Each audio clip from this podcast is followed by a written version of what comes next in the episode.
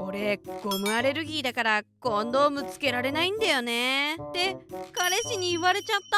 どうしたらいいの？おいでナンシー。コンドームには素材の種類がいくつかあってゴムアレルギーの人はラテックス製のコンドームが使えません。なのでポリウレタン製のコンドームなどを教えてあげましょう。わっちもゴムアレルギーと言われて戸惑ってしまったことがあるんだけど今はいろんな種類のコンドームを持っているので安心です。ポリウレタンのコンドームはラテックスに比べて少し伸びにくいので到着に戸惑うこともあるかもしれません。安心して使うために日頃から練習しておきましょう。up